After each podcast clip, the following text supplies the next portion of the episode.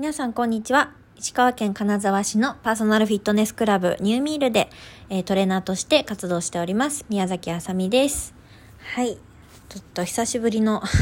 ボイシーでございます。ボイシーじゃなかったラジオとレディオトークでございます。ぐだぐだですね。はい。で、えっ、ー、と、そうですね。今日は久しぶりなんですけれども、えっ、ー、と、このラジオでは少しずつあの栄養の知識なんかもお話ししたいなと思っていたのでタンパク質のお話をしたいと思います。もう今すごい空前絶後のプロテインブームみたいな感じになってますよね。はい。でタンパク質最近あのやっとダイエットに必要だとかいろいろあの情報が出てきたと思うんですけれども皆さん普段タンパク質ちゃんと取れてますでしょうか？はい、でタンパク質なんですけれども、えーと、そもそもはま脂質とか炭水化物とかと一緒で三大栄養素の一つですね。もう人の体にはなくてはならないあの体を作る元ですね。はいで、えーと、例えばそうですね筋肉とか髪の毛とか血血血管とかあと皮膚とか、まあ、体のあらゆる場所を作っています。はい、でこのタンパク質が不足するとえ髪がチリチリになったりあの切れ毛になりやすいとかあと肌が乾燥しやすいとか、まあ、もろく割れやすい爪になったりあとは、まあ、タンパク質不足でむくみが発生したりもするんですよね。でまたあの筋トレとかしっかりしていてもタンパク質をしっかりとっていないとあの筋肉がつかないあの筋肉増量もできないしダイエットも進まない、まあ、リバウンドしやすくなってしまうんですよね。はい。で、タンパク質をしっかりとると、ダイエットした時に普通のダイエットよりも、えー、脂肪燃焼効率が、まあ、2倍になったりとか、あと体重の減少率ですよね。が1.5倍高いとかっていう医学証明もちゃんと出ております。うん、じゃあ、タンパク質何から作られ、何から得られるのかっていうと、よく皆さんがイメージするのお肉ですよね。鶏肉、豚肉、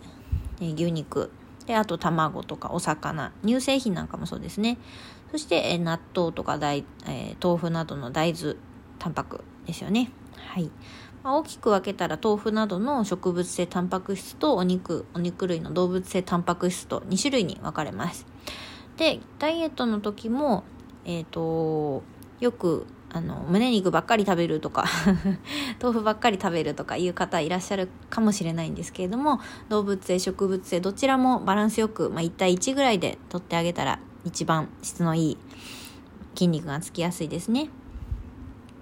はい。で、大体どのぐらい、そうですね、食材に含まれているかは、あの、まあ、一覧表とか見ていただければいいんですけども、まあ、大体目安で言ったら卵だったら、例えば 6g とか、あと納豆も大体、まあ、6か 7g とか、お豆腐もそうですね、まあ、4、あの、でかい豆腐の4分の1、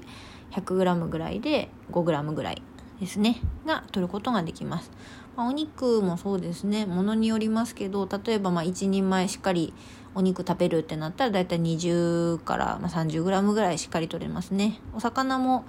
しっかり1人前食べようと思ったら 10g から 20g ぐらいはしっかり取れるかなと思います。はい。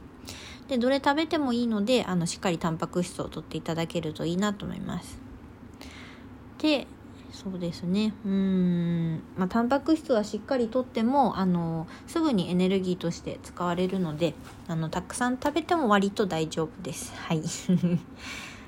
すね。でタンパク質何も意識してないとやっぱり例えば朝パンだけになっちゃうとかおにぎりだけになっちゃうとか、まあ、お昼もそうですよね。麺類だけになっちゃうとかして不足しやすいです。なので なるべく意識して、まあ、手のひら1枚分ぐらいの大きさのタンパク質を目安で食べると思っていただけるといいかなと思います。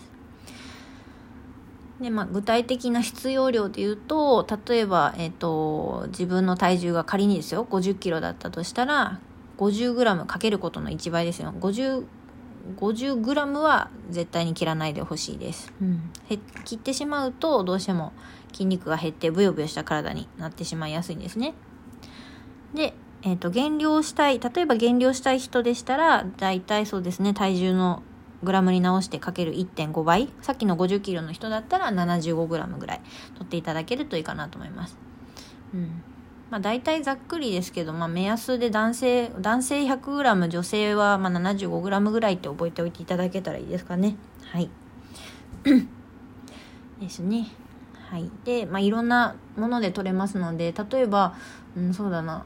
メインで増やすのが難しかったら、えー、例えば、サラダとか、うん、なんでしょうね、お味噌汁に鰹節をちょっと足してみるとかすると、あの、意外とちょこっとちょこっとでタンパク質って増やせるので、はい、ぜひいろいろな方法を試してみてほしいなと思います。はい、では また、取れる時に取っていきたいと思います。では皆さん今日も一日ヘルシーでアクティブな日をお過ごしください。ありがとうございました。